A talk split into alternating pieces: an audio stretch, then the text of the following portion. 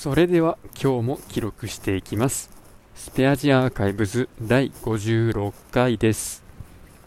今日は2月の22日、えー、時刻は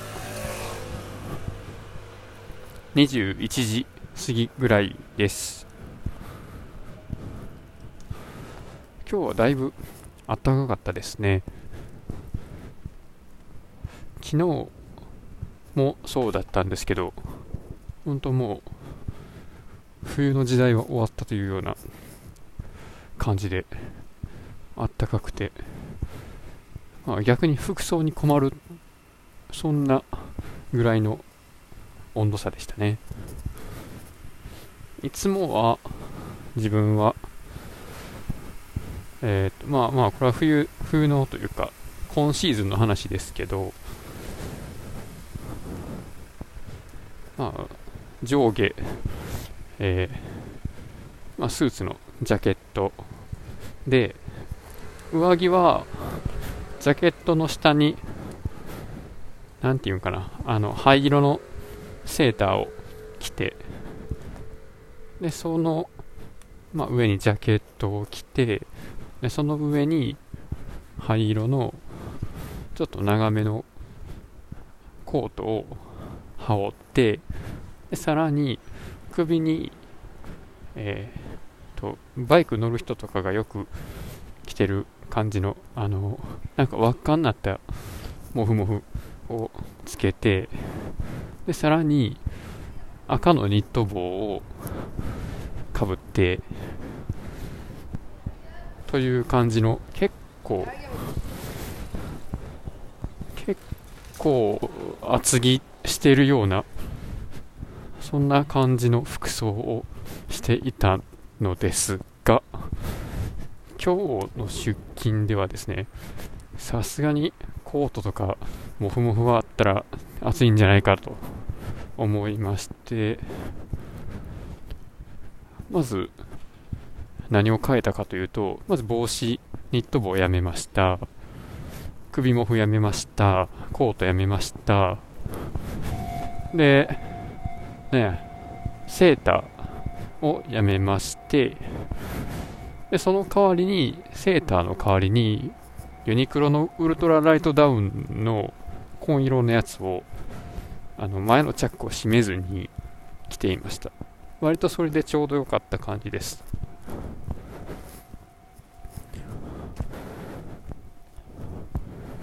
本当毎シーズン思うんですけど節の変わり目って自分はこれからどんな服装をして生きていけばいいのかっていうのは全くわからなくなるそういうタイミングかなと思っています。この冬の寒さに去年の自分はどうやって立ち向かったんだみたいな。でそんなこんなで適当に、まあ、あるものを着て、なんとなく日が過ぎ過ぎていくごとに体が温度に慣れてきて、まあこんな感じで行ったらいいかなとか思ってたら、まあある時、衣装ケースっていうんですかね、あの透明なカゴの中を見たらですね、なんかもっとあったかそうなパンツとかシャツとかが入ってるぞっていうことに気づいてですね。もしかして去年の自分はこれを着て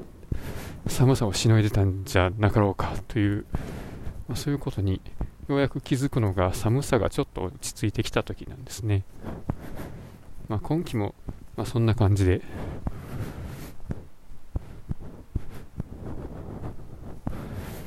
というか家にマフラーがあるけどマフラーは いつ使ったらいいんやみたいな感じになったりとか。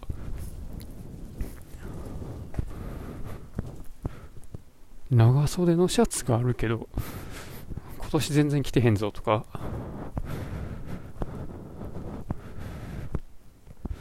で今年は僕はセーターを着てたんですけども去年はセーター着なかったんですよね。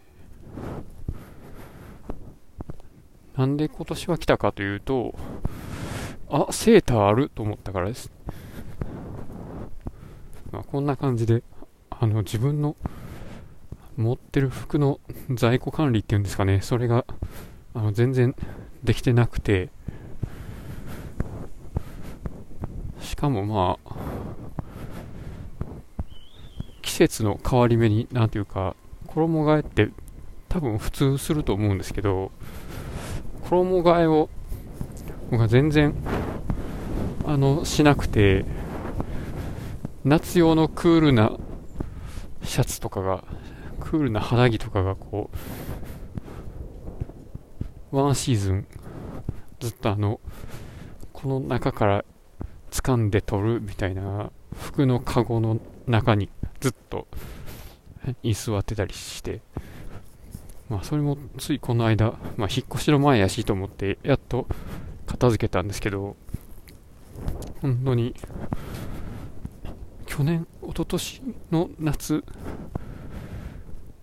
来て洗濯してまあカゴに入れてた夏用のシャツを衣替えせなあかんなと思いながらまあやらず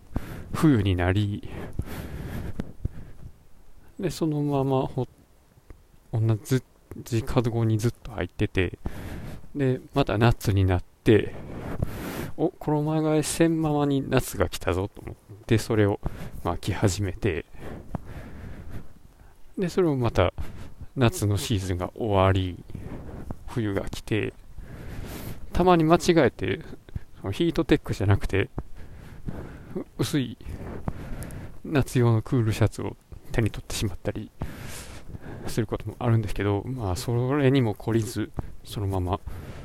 まあ、同じカゴに入れ続け、で、まあ、やっと、うん、引っ越しっていう、ある種の外的要因によって、片付けざるを得ない状況になって、やっと片付けたと。まあ、それぐらい、ズボラな性格ですね。まあ、これは、まあ自分が悪いんじゃなくて人間がズボラな生き物なんだよっていう、そういう人間のせいにして、まあ自分は悪くないと言っていたら多分、まあ、これからもずっと同じことを繰り返すんだろうなと。まあ、良くないですね。ただ、自分は、服はどんなものを持っているのか把握はしてないですけど、新しく服を買うことがまずないので、服の出費、なんていうんですかね、衣服費っていうんでしょうかね、ちょっとかそのカテゴリーを使わなすぎて、服、服装代？何、何代なんやろうか。っていうのはちょっと思い当たらないレベルで、その仕分けっていうのか。マネーフォワードのあの家計簿リストに副題を計上したことが副題を計計上した経験があまりなくて名前すらわからないですけども、まあ、それぐらい服を買ってないですね。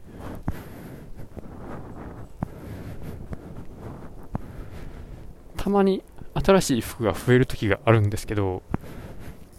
どんな時かって言ったら、クラウドファンディングで3000円とか、あの、募金っていうか寄付をしたら、その返礼品が T シャツやったりするんですよね。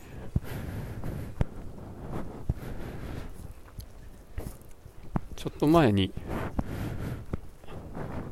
アイ、アイリフドーパっていうバンドのミュージックビデオを作るためのクラウドファンディングをやってますっていうのがあったんで、まあ、それで3000円ぐらい寄付したんですけど、その時にもらったのも T シャツでした。I love money みたいなことが書いてありました。なんかめっちゃお金が欲しいとか、英語と日本語を交えて書いていました。なかなかちょっと着る機会がないです。まあ、うちの家計の場合は大体が、まあ、家賃というか、まあ、住居費が、まあ、ほとんどを占めていましてその次に、まあ、食費が来ますまあただこの住居費がちょっと今は、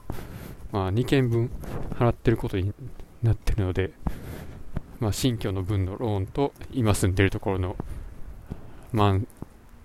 毎月の家賃ですね。これダブルで払ってるので相当家賃比率高いんですけど、まあ、これが、まあ、今年の4月以降は1つに集約されるので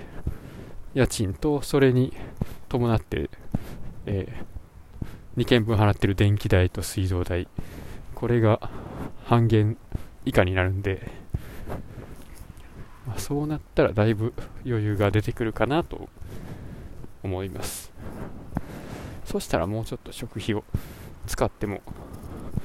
良くなるかなと。ちょっとまあそれを楽しみにしています。今はなんとか、まあ、夫婦2人で食費を、まあ、2万円以下で抑えようとしているのですがまあ大体大体いけてますね。1万6000円から1万9000円ぐらいでいけてて、で、もう明らかに今月は、あの、いっぱい外で外食しようって思って、はっちゃけた時は、まあ、2万1000円とか2万2000円ぐらいいきますね。年末とかはもう、ちょっと外食べに行こうとかやったり、まあ、お惣菜をちょっと多めに買ったりとかで結構行きましたね。ただ、うん、あそうですね、やっぱりその辺の単価高いものを買うっていう時のインパクトが大きいですね。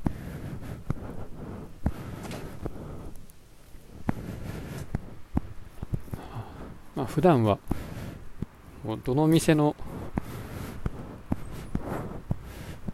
どの商品を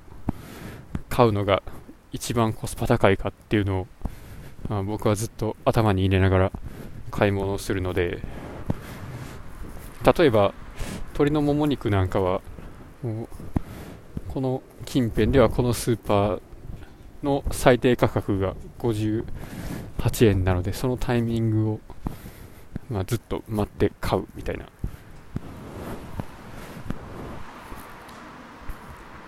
ただまあ最低価格、ま、になるまで待つことができなければ、まあそれの1段階上の金額でも買うことがあります。最近はずっと鶏のもも肉が 100g あたり88円ぐらいで結構高めで推移してたのでまあ78円でも買うかなと。本当はあの安い時は68円まで行くんですけど、68円まで行かなくても、もう78円ぐらいでも買っていいかなと思っていたらですね、昨日なんと59円になってたんですね。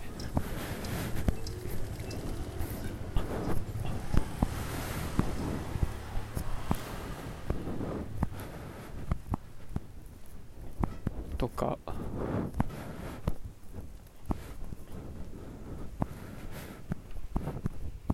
まあ、この前、駅前のスーパーで買ったデーツはあれは確か 150g859 円とかそれぐらいしたんですけど今日同じスーパーの別のコーナーで前とは違うデーツを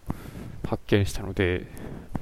これはまあ他の店と比較のしようがないからちょっと買うしかないということで 105g300 いくらだったんですけどちょっと買ってみました。これはチュニジア産ですね。ハロウィンの時のオレンジ色のかぼちゃみたいなそういう橙色系のちょっとまあ色が濃くなったようなそんな色をしてこれまでのよりもちょっと細長いような見た目をした品種です。何何種っていうのは書いてませんでした。これはまたちょっと楽しみですね。そしてその今日デーツを買ったドライフルーツコーナーの隣に焼き芋コーナーがありましてまあそれがまあ店の入り口なんですけどいつもお店に入るとその焼き芋の匂いが結構してですね。なんかあすごく美味しいなと。美味しそうやなと思いながら、まあ、店の中を物色するわけなんですけども。ただ僕はあんまり焼き芋が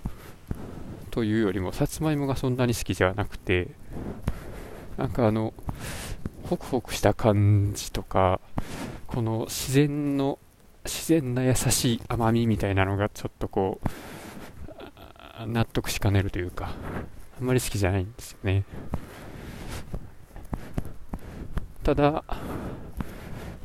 好きなその中でも好きな食べ方といえばまあ大学芋に黒ごまをかけたやつとかやったらまあ食べなくもないかなそんな感じですね。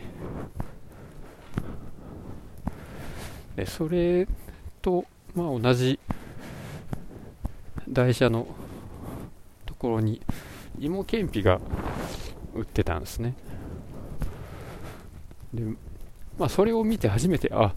芋けんぴってさつまいもやったんかとと思ったんですけど芋けんぴは結構好きです。一昨年の2019年ですかねに高知大学で日本魚類学会の、まあ、年会、まあ、年次大会っていうんですかね、ああいうのは。毎年、どこかの大学とか、あの、まあ、あある程度の広さのあるところを借りて、魚の研究の発表を、まあ、いろんな人がやるっていう、そういう学会がありまして、まあ、そこで、まあ、僕はただ、まあ、まあ、ただの、えーと、博物館の料理のボランティアとして、まあ、冷やかしで行ってたんですけど、その帰りに、高知駅のバスの、なんでしょうね、待合室みたいな、そういうターミナル的なところで、その場で揚げたての芋けんぴが売られててですね、あまりにもこう、美味しそうな甘い香りに抗えず、まあ、ちょっと大きめの袋でお土産やしいいかなと思ってちょっと買って帰っちゃったという思い出がありますね。芋けんぴはね。まあそんな自然な甘さとかそんなんじゃないのであのいいんですよ。美味しいですね。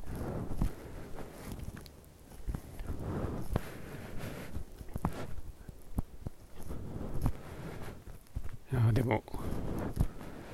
このラジオで、まあ、自分はなぜか食べ物の話ばっかりしてしまうんですけどいや本来僕はそんなに食べ物に興味がなくて食べれたら何でもいいわっていう風に頭では思ってるタイプなんですよ。僕が高校の時にあの大学受験のシーズンとかはですねもう一日中まあ、何かしら勉強しててで放課後は塾のあの個室というかブースで、まあ、9時半ぐらいまで残って参考書をやってで帰ってきて晩ご飯食べて風呂入ってでまた3時ぐらいまでまた勉強してみたいなことをやってた生活をしてたんですけど、まあ、その時はさすがにあの楽しみが食事しかないっていう状況に陥ってしまっていてでそんな中1回だけあの、まあ、切れたとまでは言わないですけどまあすごく残念がったことがあって何かというとあの晩ご飯がおでんだったんですね。で僕あんまりおでん好きじゃなくて。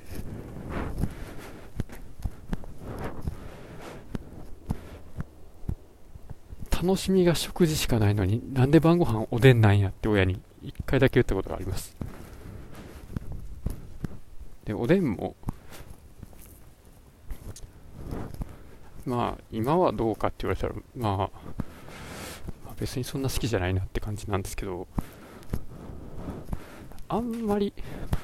だしが甘くなかったんかな？あれ。と練り物が多かったんかな？ちょっといまいちよく覚えてないんですけどなんか当時の僕のあのそんなに食べたいと思ってない晩ご飯ランキングのワーストのまあかなり下の方がおでんでしたね。そう本当ねそんなにだから食べ物にあんまり興味がなくて、まあ、そのくせ農学部とか行ってたのがちょっと意味わかんないんですけどでしかも前の会社2つも食品業界ってなんかさらによくわかんないんですけど、うん、でしかも、ね、その会社で、まあ、酒と料理の食べ合わせとか全然興味ないしとか思いながらこう味覚センサーを使って美味しさとはみたいなことをやったりしててちょっとあまりにも言ってることとやってることが違うよなっていうのはまあ常々思うところではあります。やっぱり人間は何を言うかよりも何をやっているかの方が多分本質というか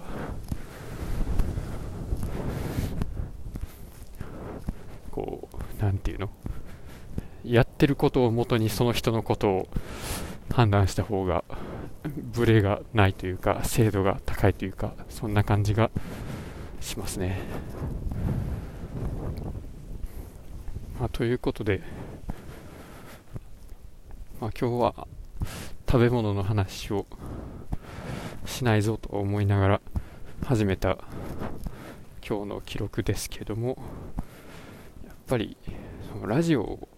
記録する前直前までその